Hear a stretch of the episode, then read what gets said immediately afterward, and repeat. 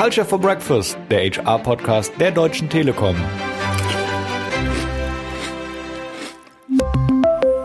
Willkommen zu Culture for Breakfast, eurem HR-Podcast der Telekom. Heute soll es hier um Hass im Netz gehen und dafür ist Barbara Costanzo bei mir. Sie ist äh, verantwortlich für gesellschaftliche Verantwortung bei der Telekom. Hi Barbara. Hallo Dominik. Du warst ja schon mal hier bei uns und da haben wir über Zivilcourage im Netz mehr gesprochen. Mhm.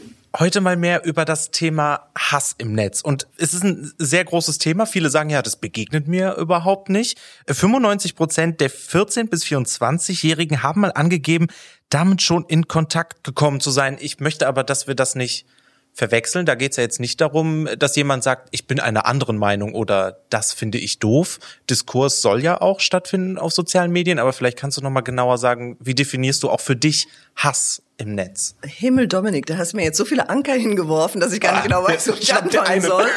ähm, also das eine ist, du hast eine Studie zitiert, die nicht sagt, dass 95 Prozent der Jugendlichen schon mal selber Hass erfahren haben. Also so schlimm ist die Lage zum Glück nicht sondern dass sie wissen, wovon wir sprechen. Dann hast du zum Zweiten gesagt, ich versuche mal ein paar Sachen auseinanderzunehmen. Mal gucken, ob wir das Puzzle wieder zusammenkriegen nachher, denn meistens vergesse ich dabei die Frage.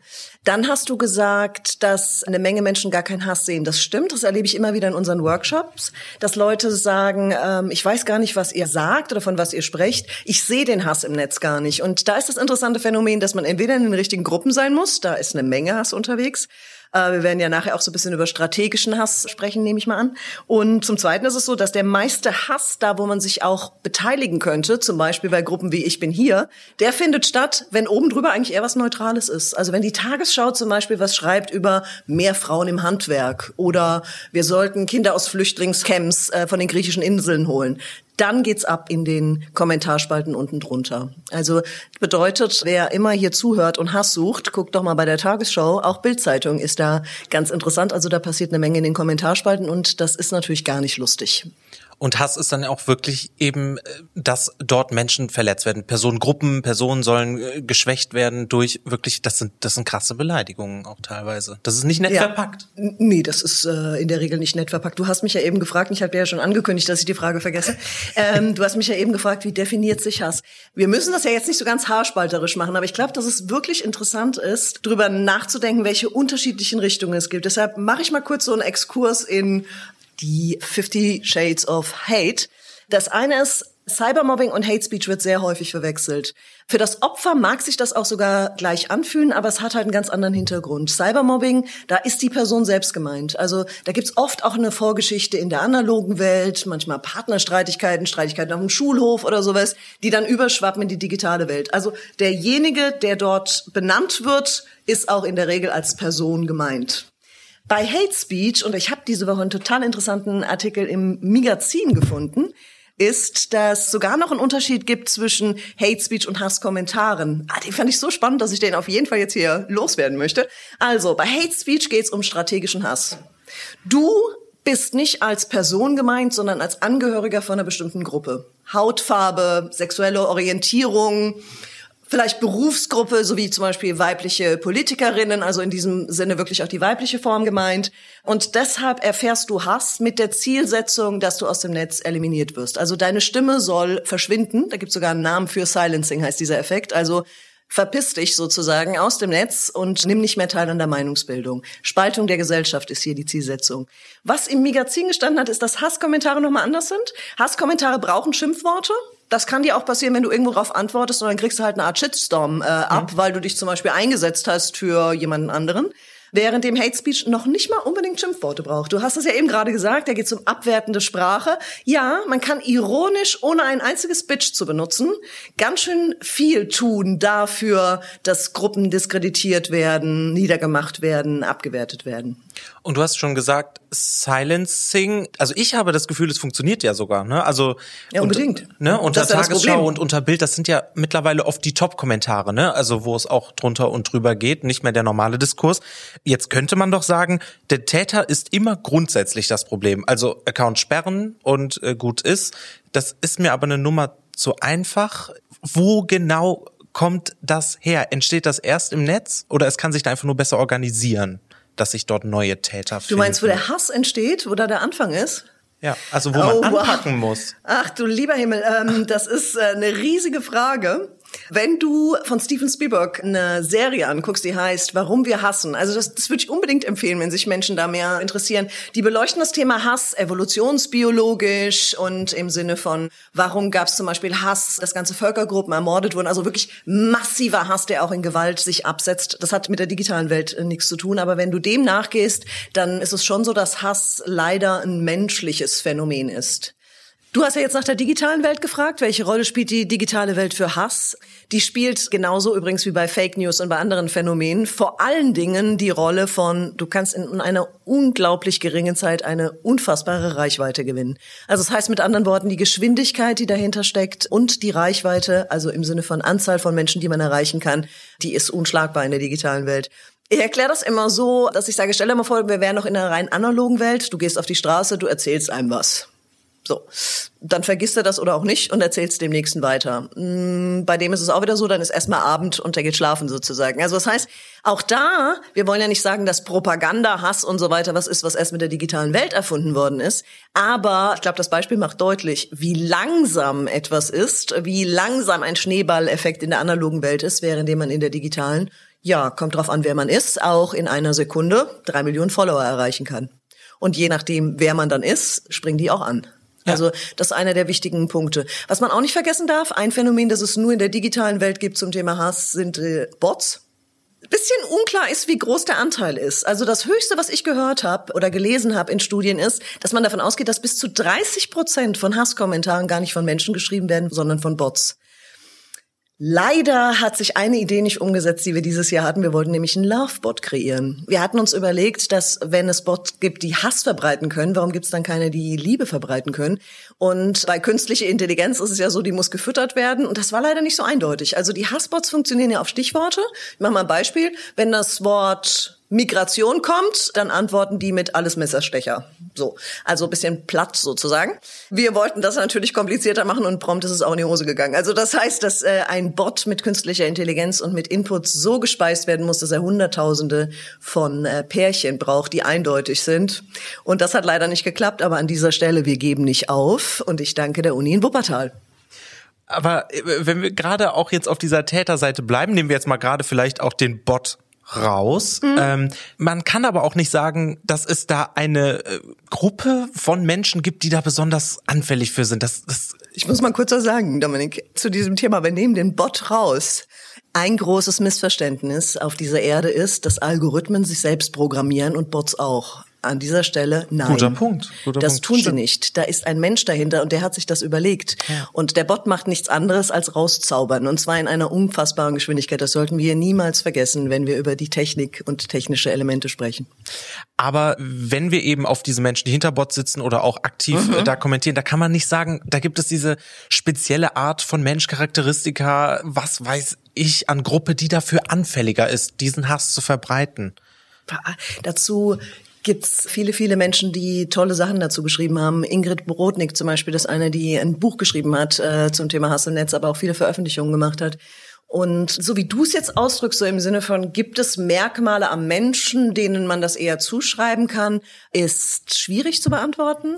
Es gibt aber schon so Unterteilungen, zum Beispiel nach der Zielsetzung, also nach der strategischen oder auch individuellen Zielsetzung. Wenn wir eher mal in die Richtung gehen, da gibt's ganz interessante Unterscheidungen. Ich fand zum Beispiel, dass die Josephine Schmidt was ganz Interessantes geschrieben hat rund um die Frage, was sind so die Haupthintergründe? Mhm. Ähm, die hat vier rausgestellt. Das eine ist, dass sie sagt, Hass ist insofern was Menschliches oder die Gruppen, die Hass verbreiten, weil man eine Gruppenzugehörigkeit haben will. Also man ja. möchte gerne zu einer Gruppe gehören und das führt automatisch übrigens unabhängig von Hass im Netz äh, dazu, dass man sich näher denjenigen fühlt, die innerhalb der eigenen Gruppe sind und zu den anderen eher ein bisschen Abstand haben will. Wenn man das jetzt aufs Thema Hass bezieht, dann ist es so, dass die Nähe und die Gemeinsamkeiten innerhalb der Gruppe total überbetont werden und die Unterschiede zu den anderen, wir kennen das alle, ne, wir und die, genau, die sind alle ganz doof und bei mir sind nur die Guten, die haben gar nichts kapiert und bei mir sind diejenigen, die durchblicken. So, das ist so eine Gruppe, äh, wo sie sagt, das ist eine wichtige Strategie. Sie nennt es Ausgrenzung. Gibt aber auch dieses Thema, äh, dass sie sagt, es entsteht unheimlich viel Wut, gerade bei denjenigen, die sich benachteiligt fühlen, denen wirklich was passiert ist. Sagen wir mal, die arbeitslos geworden sind und gar nicht den Grund erkennen konnten. Also da staut sich Wut auf und dann entsteht Hass mehr so im Sinne von irgendeiner muss schuld sein. Menschlich ist ja auch ich nicht. Mhm. Das kann ja auch sein. Aber damit muss jemand anders schuld sein und auf den projiziere ich jetzt. Wie so eine Art Katharsis, sagen wir mal. Ne? Also ich grenze mich sozusagen ab, indem ich alles kapriziere auf eine bestimmte Gruppe oder auch bestimmte Menschen. Wen ich auch interessant finde, ist diejenigen, und das kommt ein bisschen in die Richtung, die du sagst, das hat nämlich schon auch was mit Persönlichkeit und mit eigenen Zielen zu tun. Sie nennt das Dominanz und Deutungshoheit. Das heißt, ich möchte bestimmen, über was diskutiert wird. Und da zeigt sich Hass manchmal gar nicht so als Hass, sondern als Ablenkung vom Thema. Ich mache alles Mögliche, dass ihr aufhört, über ein gesellschaftliches Thema zu diskutieren, das ich nicht will. Und das letzte ist eine, das erscheint uns auf den ersten Blick total irre, nämlich Spaß und Nervenkitzel. Trolle, sagt ihr was, oder? Ja, definitiv. Ja. ja. Trolle sind ja häufig Menschen, die einfach Freude haben, andere extrem zu nerven, zu provozieren und auch tatsächlich in Tränen ausbrechen zu lassen. Trolle sind ziemlich gut untersucht in sogenannten Kondolenzforen. Also das heißt, da ist ein Mensch gestorben und die Angehörigen finden sich zusammen und dann trollt sich da einer dazwischen und spricht schlecht über denjenigen. Da glaube ich, wird deutlich, dass das Spaß nicht im Sinne von lustig gemeint ist, sondern es ist schon fast eine Krankheit, weil man unbedingt auf die Bühne kommen möchte und unbedingt Aufmerksamkeit haben möchte. Trolle spielen in der Anzahl derjenigen, die im Netz zu Hass unterwegs sind, eine untergeordnete Rolle, aber sie sind halt sehr auffällig. Und das sind ja Menschen, im Gegensatz zu Bots, die leider ziemlich viel Zeit haben. Das ist es. Und du hast schon gesagt, die sind sehr auffällig. Lass uns da nachher nochmal drüber sprechen. Vielleicht mal die andere Seite. Wir hatten nämlich auch mal drüber gesprochen. Du hast schon gesagt, man projiziert auf jemanden etwas, den Hass oder ich möchte jemanden ausgrenzen. Und da gibt es schon Leute, die öfter dafür anfällig sind. Du hattest zum Beispiel auch mal gesagt, Frauen in hohen Positionen bekommen das oft ab. Ja, da kann man ganz pauschal sagen, wichtig ist, dass du zu einer Minderheit äh, gehörst. Ist eigentlich ein bisschen Reicht. Wurscht, äh, warum? Ne? Ja. ja. Das ist so, wissen wir ja auch aus anderen, zum Beispiel antidemokratischen Strömungen. Das ist jetzt nicht so wichtig, ob das dein Geschlecht betrifft, deine Hautfarbe, deine Herkunft oder wie auch immer. Also das ist schon so. Hate Speech bezieht sich grundsätzlich eher auf Minderheiten, die man bei der Gelegenheit eben ausgrenzen möchte und die Gesellschaft auch in der Meinung spalten möchte. Also auch diejenigen, die nicht zu der Gruppe gehören. Und wenn wir jetzt mal, ich sage mal, beim Opfer bleiben, mhm. was aus deiner Erfahrung macht das mit dem Opfer? Gibt es wirklich Leute, die sagen können, das ist mir total egal? Das weiß das, ich nicht. Also da muss ich dir klar sagen, ich weiß nicht, ob's, ob das jemandem total egal ist. Wesentlich bekannter sind die Fälle, denen das alles andere als egal ist, die zum Beispiel auch Bücher darüber geschrieben haben. Also es gibt eine bekannte Politikerin, die ein Buch darüber geschrieben hat, über den Hass, den sie bekommen hat, um zum einen sich das von der Seele zu reden und zum anderen auch deutlich zu machen, da ist nicht einer alleine, das bin nicht ich, sondern das ist eine ganze Gruppe. Gibt ja Zahlen, die sagen, bis zu 75 Prozent der weiblichen Politikerinnen und ähm, Journalistinnen haben Hass erfahren, äh, wo ganz eindeutig dieser Aspekt äh, stimmt, den wir vorhin diskutiert haben, Hate Speech. Ne? Hau ab aus dem Netz. Ich möchte deine Meinung hier nicht mehr sehen, damit ich meine durchsetzen kann. Und das sind massive Dinge, die da passieren und die auch bis in die analoge Welt einen natürlich verfolgen. Ne? Ein großes Problem der digitalen Welt ist ja auch, das ist ja nicht vorbei, wenn ich die Tür zumache. Richtig. Ja. ja, und dementsprechend, ja, da passiert äh, viel mit Menschen. Ich glaube auch, dass eine Menge Menschen, die äh, längerfristig in solchen Kampagnen zum Opfer werden, auch tatsächlich Betreuung brauchen, also Unterstützung von außen brauchen. Na klar, gibt es auch Menschen, die vielleicht nicht sagen, ist mir egal, aber ich bewege mich da immer wieder rein.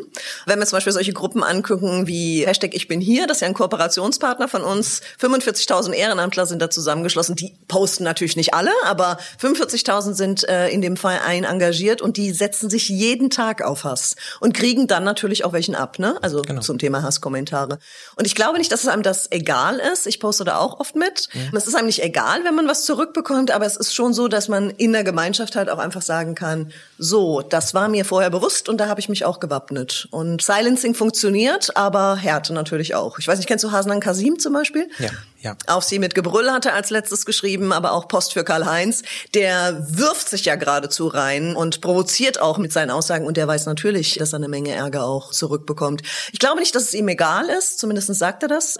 Nicht, dass es ihm egal ist, aber ich glaube, dass er sieht, dass er da eine starke Haltung einnehmen kann und eben auch nach außen deutlich machen kann, wie wahnsinnig leicht es ist, wenn man zu einer bestimmten Gruppe, er ist ja selber Journalist, zu einer bestimmten Gruppe gehört, dass man dann Hate Speech abbekommt und halt auch sagen muss, ich weiß, dass es egal ist, was ich tue, Ich werde es abbekommen und dementsprechend tue ich alles, aber nicht mich zurückziehen. Und das finde ich ja auch einen interessanten Aspekt, was du eben genannt hast, zum Beispiel Hashtag Ich bin hier, die 45.000 Ehrenamtler und, und, du sagst, du machst es ja auch. Das ist ja im Endeffekt jemanden unterstützen, vielleicht auch eine Personengruppe unterstützen, die im schlimmsten Fall ja sogar schon gelähmt ist oder wirklich gesilenced wurde, weil man möchte es sich nicht mehr geben, man möchte nicht mehr mitdiskutieren. Mhm. Und da investierst du ja auch sehr viel Zeit rein, Menschen zu befähigen, eben gegen Hass im Netz vorzugehen. Schon mhm. fast ja führerscheinmäßig. Hobby. Ich, ne? Hobby. So, ja. so muss man das, glaube ich, sehen. Also wenn man sagt, das ist schon auch mein Hobby, andere Alternativen anzubieten. Du hast jetzt vorhin gesagt, Solidarität zeigen, das ist sicherlich ein Aspekt. Mhm. Manchmal gibt's ja gar kein Opfer, ne? Manchmal gibt's ja nur ein Thema oder eine Überschrift oder auch eine anonyme Gruppe von, von potenziellen Opfern. Aber trotzdem ist es ja wichtig, im Netz zu zeigen, bis hierhin und nicht weiter. Vielleicht können wir mal ein bisschen in diese Richtung auch schauen, was macht das mit einer Gesellschaft, genau. das Thema Hass? Also wenn wir das fortdenken, was du vorhin gefragt hast, was macht das mit den Opfern? Was macht das mit einer Gesellschaft? Gesellschaft. Ich finde, dass ein Aspekt immer wieder schockierend ist und man kann ihn trotzdem an sich selber feststellen, nämlich das der Abstumpfung. Ich weiß nicht, ob du das schon mal erlebt hast, wenn du einen Satz liest Total. das erste Mal. Also zum Beispiel, nehmen wir mal das Thema Flüchtlinge und dann wird so ein Satz gesprochen wie Abschaum, selber schuld oder so. Beim ersten Mal denkst du, oh mein Gott, das sind Menschen, über die da gesprochen wird, die haben schon Schlimmes durchgemacht. Aber jetzt stell dir vor, du liest diesen Satz 22 Mal am Tag. Vielleicht ein bisschen Abwandlungen oder wie auch immer. Das ist total normal, dass so eine Abstumpfung stattfindet. Und genau das ist ja auch ein Teil der Zielsetzung. Also wenn wir von Spaltung der Gesellschaft sprechen. Es verschiebt sich eine Grenze. Das, was vorher nicht sagbar war, ist auf einmal so, dass man sagt, ja, das habe ich aber schon schlimmer gehört.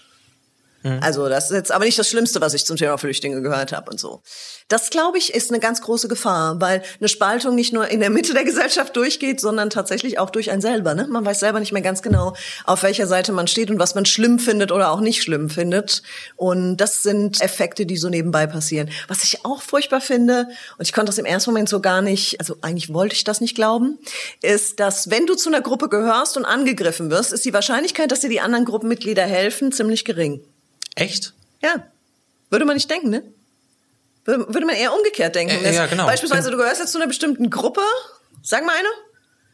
Keine Ahnung, neu in Deutschland, ich weiß nicht, genau. keine Ahnung, Transgender, Transgender ne? wenn wir mal genau. auf unseren Spot gehen mit Jay genau. bei Hashtag gegen Hass im Netz. Äh, Jay gehört ja zur Gruppe der Transgender, wird angegriffen. In dem äh, Spot sind ja auch die Posts alles reale Posts dann ist die Wahrscheinlichkeit ziemlich groß, dass andere, die in der gleichen Situation sind, also auch zum Beispiel eine Geschlechtsumwandlung vollzogen haben, dass die sich zurückziehen. Und warum?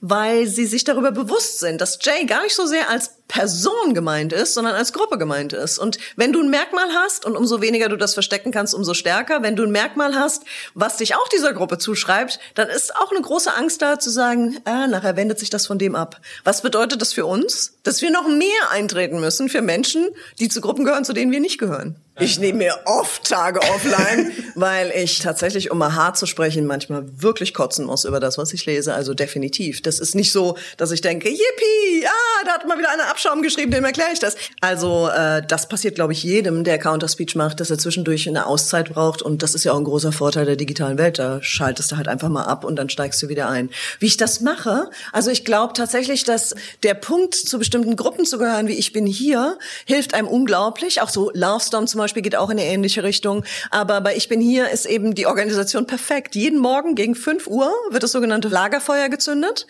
Und dann kannst du da die Posts reintun, wo sehr viel Hass gepostet worden ist unten drunter. Ja. Und dann werden die ausgewählt und als sogenannte Aktionen rausgegeben. Und du weißt halt nicht, wie viele aus deiner Peer Group mitposten. Manchmal kannst du es sehen, weil eben auch mit Hashtag Ich bin hier unterschrieben wird. Aber das gibt einem natürlich einen Zusammenhalt. Also ich bin hier will ja nicht Hass mit Hass beantworten und sagen, so du Troll, dich machen wir jetzt fertig fertig, sondern die Zielsetzung ist ja, dass der Dialog wieder konstruktiver wird und dass alternative Sichtweisen angeboten werden. Richtig, weil du hast mal gesagt, es geht nicht darum, den Hater zu überzeugen. Ich sage immer, dass es besser ist, sich nicht das zum Anspruch zu nehmen. Weil wenn wir jetzt nochmal drüber nachdenken, was die Zielsetzungen waren, also wenn Leute wirklich strategisch gut aufgestellt sind und sich gut überlegt haben, was sie da wollen, die werden sich kaum überzeugen lassen dadurch, dass ich sage, übrigens, das könnte dir ja auch passieren oder so, ne? Das wäre ein bisschen naiv zu glauben, dass das so einfach ist, also gerade bei strategischem Hass. Aber natürlich ist es schon auch eine Zielsetzung, aber wenn man Hass vertreiben will, auch diejenigen umzustimmen, die den verbreiten. Es ist aber einfacher, an die Mitleser zu denken, weil das ist erstens eine größere Gruppe und zweitens häufig auch die Gruppe, die sich noch nicht so sehr eine Meinung gebildet hat, also die durchaus offen ist. Und mir passiert das. Haben wir gesprochen über Santa Fe? Wenn nicht, tun wir es jetzt einfach mal. Santa Fe ähm, University hat eine interessante Studie gemacht und die haben deutsche Plattformen ausgewertet und ich weiß nicht mehr, 250.000 Posts, glaube ich, ausgewertet, also Hass und Counterspeech versus Hass ohne Counterspeech und die sagen eindeutig, dass signifikante Ergebnisse rauskommen. Counterspeech verändert die Diskussion. Das, was danach passiert, ist ein gewaltiger Unterschied, wenn es Menschen gegeben hat, die dagegen gehalten haben und zwar nicht mit Hass, sondern mit Argumenten, mit Nachfragen, mit was auch immer. Ja, und die Diskussion, das macht es ja vielleicht auch noch schwieriger. Sie findet ja auf so vielen Plattformen statt. Wo bist du hauptsächlich unterwegs? Ähm, meine Heimat ist Facebook. Okay. Weil ich habe auch so das Gefühl, dass es da tatsächlich am meisten stattfindet. Also viele Menschen sich irgendwann auch von dem Netzwerk abwenden und dann gibt's das Neue. Der zweite Punkt ist vor allen Dingen relevant. Also es ist zum einen so, es gibt einige Plattformen, die sind nicht gut geeignet, äh, um Kommentare abzusetzen. TikTok zum Beispiel. Zum Beispiel TikTok. Das ist bei Facebook ja anders. Ne? Also da ist eine bestimmte Altersgruppe aufwärts ja unterwegs. Man sagt immer so, Facebook geht zu Ende, aber nö. Ich habe irgendwie letzte Woche, glaube ich, war so eine Auswertung, wo gesagt worden ist, auf Facebook gibt es mehr User als äh, irgendeine der großen Weltreligionen Gläubige hat. Also dementsprechend, nein, Facebook ist da. Und da Hass zu posten ist interessant, beziehungsweise auch Counter-Speech zu machen, interessant in Anführungsstrichen, weil man halt versteht, was der andere sagen will. Ne? Also da ist genug Platz, da sind nicht sehr viele kleine Chiffre. Der zweite Teil, den du gesagt hast, das ist einer, der einen beunruhigen kann. Und ich glaube, dass wir auch in die Richtung gehen werden, wenn wir im nächsten Jahr bei der Deutschen Telekom weiter über Hashtag gegen Hass im Netz sprechen, nämlich die Verlagerung auf andere Plattformen. Das eine ist, dass es einen Umzug gibt auf Plattformen, die weniger reguliert sind. Ich mache mal ein Beispiel jetzt aus dem US-Wahlkampf. Ich weiß nicht, ob dir das aufgefallen ist, mir natürlich schon, weil das ja mein Hauptthema ja. ist, wie Twitter reagiert hat und in welcher Geschwindigkeit ja. auf Twitter ja. reagiert hat. Das heißt, man merkt, dass die großen Plattformen gezwungenermaßen und auch freiwillig neue Wege einschreiten, mehr regulieren, mehr löschen und einfach mehr dabei sind. Es gibt andere Plattformen, die entweder, weil sie woanders angesiedelt sind, wie zum Beispiel Telegram, da andere Richtlinien haben und das offener sehen, jetzt nicht im Sinne von willkommen heißen, dass es Hass gibt, aber eben einfach weniger reguliert sind. Und es gibt Plattformen, die gar nicht so augenscheinlich sind. Die, die mich am meisten im Moment interessieren, sind die Gaming-Plattformen. Weil Twitch da tatsächlich, ja, weil da ja. tatsächlich äh, in den Kommentarspalten dermaßen Sachen abgehen und vor allen Dingen, also es stimmt ja nicht nur, dass Jugendliche viel spielen, Kinder und Jugendliche viel spielen, aber die können es natürlich am wenigsten einschätzen. Ne? Mhm. Die denken, sie bewegen sich auf einer Plattform, wo gedaddelt wird und dann letztendlich wird alles Mögliche mit untergeschoben. Ich bevorzuge es, mit denen in Kontakt zu sein. Also ja. wir haben ja, ich habe das schon angesprochen, Hashtag gegen Hass im Netz ist ja eine große Kampagne der Deutschen Telekom in diesem Jahr gewesen. Wir haben wahnsinnig viele Menschen erreicht, was fantastisch ist und dabei eben auch eine ganze Menge NGOs und da hat jeder ja so seine eigene Strategie auch, wie er sich selber fit macht. 44 NGOs, mit denen wir direkt in Kontakt sind und Organisationen und äh, von daher gesehen, ich bin nicht undercover. Mhm. Und ich finde, ihr habt ein riesen tolles Netzwerk aufgebaut und da schon sehr viel erreicht. Wo soll es denn nächstes Jahr hingehen? Was wird ein Fokus sein bei euch? Das ist komisch, dass viele, vor allen Dingen hier auch meine Kollegen bei der Deutschen Telekom, denken, dass das Jahr aber im Oktober endet oder im November nee, endet. überhaupt nicht. Nee, doch, aber, wohl wahr. Aber Nein, die Ziele für nächstes Jahr, die sage ich euch doch jetzt noch nicht. Ich habe auch noch keine Weihnachtsgeschenke. Nein, also es ist tatsächlich so, ich habe ja gerade schon gesagt, wir gehen in die Richtung, dass wir sagen, der Hashtag gegen Hass im Netz hat viele, viele Facetten. Wir wollen noch tiefer eindringen, wir wollen gucken, wo gibt's noch zusätzliche Themen, die einfach interessant sind, die gesellschaftlich interessant sind. Und noch besser ist es natürlich, wenn sich das mit mit unseren eigenen Interessen überschneidet, weil dann entsteht ja richtige Leidenschaft auch bei der Recherche. Ich finde dieses Thema Gaming wahnsinnig spannend, weil es so beides hat. Unglaubliches Wirtschaftspotenzial, auch für uns als Deutsche Telekom und gleichzeitig das, was wir auch bei den sozialen Medien sehen, ein hohes Potenzial auch für Missbrauch. Und das finde ich ist eine total spannende Verbindung. Und da wir bei der Deutschen Telekom ja auch sagen, uns reicht Medienkompetenz nicht. Wir wollen, dass Medienkompetenz einhergeht mit Demokratiekompetenz. Also das heißt, wir wollen, dass Menschen sich wohlfühlen und nach demokratischen Spielregeln zusammenleben, ist es geradezu perfekt. Und ich möchte zum Schluss aber auch nochmal darauf kommen, eben wie man sich im Netz bewegt. Du hast auch gerade gesagt, die Medienkompetenz. Ist das eine beunruhigende Entwicklung, dass viele Menschen ausschließlich Infos aus Social Media ziehen. Also es gibt ja viele, die sagen, das Einzige, wo ich mit Artikeln, mit News, sonstigem in Verbindung komme, ist Facebook. Wie problematisch siehst du das? Oder ist es gar nicht problematisch? Äh, problematisch ist ein schwieriges Wort, weil es auf der einen Seite gibt's ja auch in den sozialen Medien wahnsinnig viele Gruppen. Also man könnte, wenn man wollte, sich auch da Perspektiven aus der ganzen Welt zusammensuchen Stimmt. und Informationen bekommen. Das, was die Schattenseite ist, ist die Filterblase, die ja dadurch entsteht, dass über einen Algorithmus ausgewertet wird, dass du mehr vom Gleichen bekommst und genau. immer mehr vom Gleichen und noch ein bisschen mehr vom Gleichen. Das entsteht vor allen Dingen dadurch, dass du Gruppen folgst, dass du Produkte kaufst, dass du äh, äh, Dinge likest und dann letztendlich eine Verschiebung in deinem Kopf stattfindet. Du kannst nicht mehr sagen, was um alles in der Welt ist die Relevanz von einem bestimmten Thema. Jetzt kann man natürlich sagen, ja, du hast recht. Früher hat man sich eine Zeitung gekauft oder die Tagesschau angeschaut und dann hat man da so einen Gesamtüberblick bekommen, aber man hat ja auch nicht alles gelesen oder man hat ja auch zwischendurch Sekundenschlaf gehabt, wenn es ums Thema Klimawandel ging oder was weiß ich. Aber man ist zumindest der Sache ausgesetzt gewesen. Also mit anderen Worten, du hast vielleicht unbewusst aber was mitgenommen. Also du hast gesehen, dass in jeder zweiten Ausgabe das Thema Klimawandel auf der ersten Seite ist, um ein Beispiel zu machen. Das ist natürlich in den sozialen Medien nicht so. Also du denkst oder du bekommst den Eindruck, dass die Themen, die dir angezeigt werden, auch allen anderen angezeigt werden. Und damit eben beispielsweise, ich mache mal nochmal das Migrantenbeispiel, es ein unglaubliches Gewaltpotenzial gibt, das von Migranten ausgeht. Weil das wird ja hunderttausendmal am Tag oder 50 Mal am Tag zugespielt. Und das ist schwierig. Also da rauszukommen, ist gar nicht einfach. Wir programmieren gerade was, um Menschen deutlich zu machen, wie man in verschiedenen Filterblasen sich bewegt und dann ganz unterschiedliche Informationen bekommt. Also das heißt, wir versuchen was zu simulieren, was du in deiner eigenen Filterblase gar nicht sehen kannst, nämlich wie wäre es in der anderen.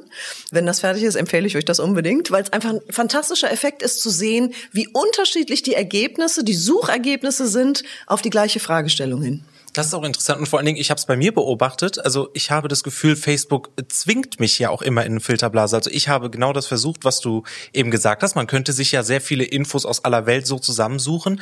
Jetzt finde ich auch immer beide Seiten sehr wichtig. Also habe mir sehr viele Videos, ich glaube zum Beispiel auch über die republikanische Seite, die Trump ähm, liebende äh, Seite angeschaut und auf einmal hat Facebook mich getargetet nur noch auf äh, diese Inhalte, ne? auf, mhm. äh, weg von den Demokraten. Dann wird's wieder durcheinander, weil Facebook auch weiß, ich bin eine homosexuelle Person, die müsste eigentlich eher demokratisch sein. Ja gut, eine wichtige Empfehlung wäre zum Beispiel, dass man sich halt nicht nur an einem sozialen Medium orientiert. Ne? Also wenn man mal soziale Medien noch viel weiter fasst und auch Podcast-Plattformen zum Beispiel genau. dazu nimmt und YouTube und so weiter, auch bei WhatsApp manche Abrufgruppen vielleicht mit dazu nimmt, dann ist es natürlich so, dass man schon eine Möglichkeit hat, die Filterblase zu verlassen. Es ist halt immer nur die Frage, wer macht's? Der erste Schritt dafür ist, überhaupt zu kapieren, dass ich mich in einer bewege. Also die Echokammer, die ich ja selber bestimme, ist ja so, die könnte ich ja viel leichter verlassen. Ne? Mich nämlich mit Menschen auseinandersetzen, die anderer Meinung sind. Auch da gibt's Diskutier mit mir, ich weiß nicht, hast du die schon mal ja, gehört? Ja. Ähm, auch eine NGO, mit der wir zusammenarbeiten, die ja genau das tut. Ne? Die genau. matcht dich mit den Personen, die definitiv eine andere Meinung haben als du. Das ist natürlich schrecklich im ersten Moment, weil der Mensch, der zielt ja danach zu sagen, ich liebe Vielfalt, aber am meisten meine. Und es ist halt so viel einfacher, sich mit jemandem zu unterhalten, der die gleiche Meinung hat. Ne? Man ist sich schnell einig, man ist sich sympathisch und so. Man kennt ja diese ganzen Effekte, dass Ähnlichkeit auch Nähe schafft.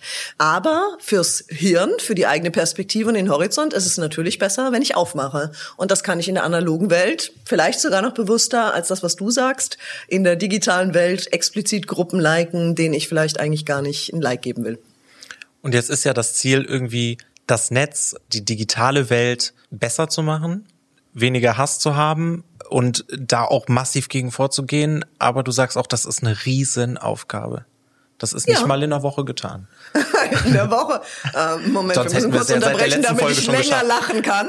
ähm, das ist sehr lustig, überhaupt einen Zeitansatz da drauf ja. zu setzen, auch wenn ich weiß, dass du so natürlich nicht meinst. Also nein, und äh, da darf man jetzt auch überhaupt nicht einer Illusion unterliegen. Ne? Wenn wir sagen, wir haben den Anspruch, dass jeder dabei ist, wir haben den Anspruch, dass wir nicht nur für unsere Produkte und Dienstleistungen mit der Deutschen Telekom verantwortlich sind, sondern auch für das, was die Menschen darauf machen, dann ist es natürlich ein Anspruch, um auch zu zeigen, wonach strecken wir uns aber das ist äh, definitiv nicht so, dass man sagen kann, wir werden das Netz von Hass bereinigen. Also das wäre, glaube ich, ein Anspruch, wo man dann mehr weinen als lachen müsste, weil man den nicht erreichen wird. Das glaube ich nicht. Aber was man erreichen kann, ist, dass mehr Menschen aufstehen, dass Menschen verstehen, wie digitale Phänomene funktionieren. Und das heißt nicht hinter jeder Ecke Bösewicht an Algorithmus vermuten, sondern sich wirklich damit auseinanderzusetzen. Wenn es so ist, wie du sagst, und wir wissen ja, dass es so ist, dass ich mich so lange aufhalte jeden Tag in der digitalen Welt, dann macht es auch Sinn, sich ähm, darüber Gedanken zu machen, was passiert da eigentlich hinter den Kulissen.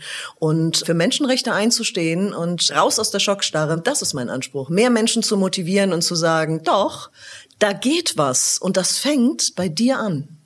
Und da gebt ihr den Menschen natürlich auch viel an die Hand, zum Beispiel in eurem Themen-Special. Vielleicht möchtest du kurz dazu was sagen, wo ich vielleicht anfangen kann, Infos zu ziehen. Wo soll ich anfangen, wenn ich sage, mir ist das hier zu viel Hass, soll ich einfach losposten? Ja klar, kannst du einfach losposten ja. und wenn du sagst, da fühle ich mich aber nicht wohl bei, einfach loszuposten. du hast das Themen-Special gegen Hass im Netz angesprochen, wo wir Podcasts sammeln, Interviews sammeln und so weiter. Also auf der telekom.com kann man das finden. Dort findet man übrigens auch die größten oder beziehungsweise die engsten unserer Kooperationspartner, die ständig Veranstaltungen anbieten. Wir haben in diesem Jahr alleine 47 Online-Sessions angeboten im Rahmen von Magenta Moon, die alle mit Hass im Netz oder gegen Hass im Netz zu tun hatten.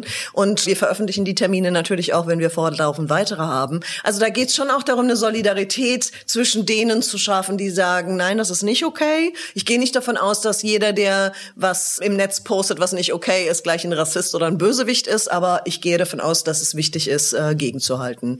Und ich glaube, da gibt es ganz, ganz viele Möglichkeiten. Wir haben auf der Medien aber sicher Seite übrigens auch das gesammelt, was für Multiplikatoren interessant ist. Also egal, ob du jetzt Lehrer, Eltern bist, gibt's Material für Kids, für Pädagogen. Es gibt die Dabei-Geschichten, wo wir Themen aufbereiten vorbereitet haben, zum Beispiel digitale Zivilcourage. Da kannst du in ich sag mal, deinem Verein, in dem du bist, einen Workshop halten, wo du das gesamte Material bekommst. Also das heißt, du musst überhaupt nirgendwo nicht mehr einlesen. Du bekommst alles zur Verfügung gestellt und das in Deutsch, in Englisch und in einfachem Deutsch. Also dementsprechend ist es so, dass es tatsächlich eigentlich so ist, dass man sagen muss, mach doch. Und das ist das perfekte Schlusswort. Und ich denke, dieses Gegenhalten, das wird nicht aufhören und es ist ein unheimlich wichtiger Bereich, den du da betreust. Und es war garantiert nicht die letzte Podcast-Aufnahme wahrscheinlich zu dem Thema. Dominik, das hoffe ich. Ja, ich auch. Nein, also natürlich nicht wegen dem Grund, aber damit wir beide einfach nochmal ins Gespräch kommen. Und von daher danke, dass du auch heute wieder hier bei der Aufnahme dabei warst. Danke, Barbara. Ich danke dir. Culture for Breakfast, der HR-Podcast der Deutschen Telekom.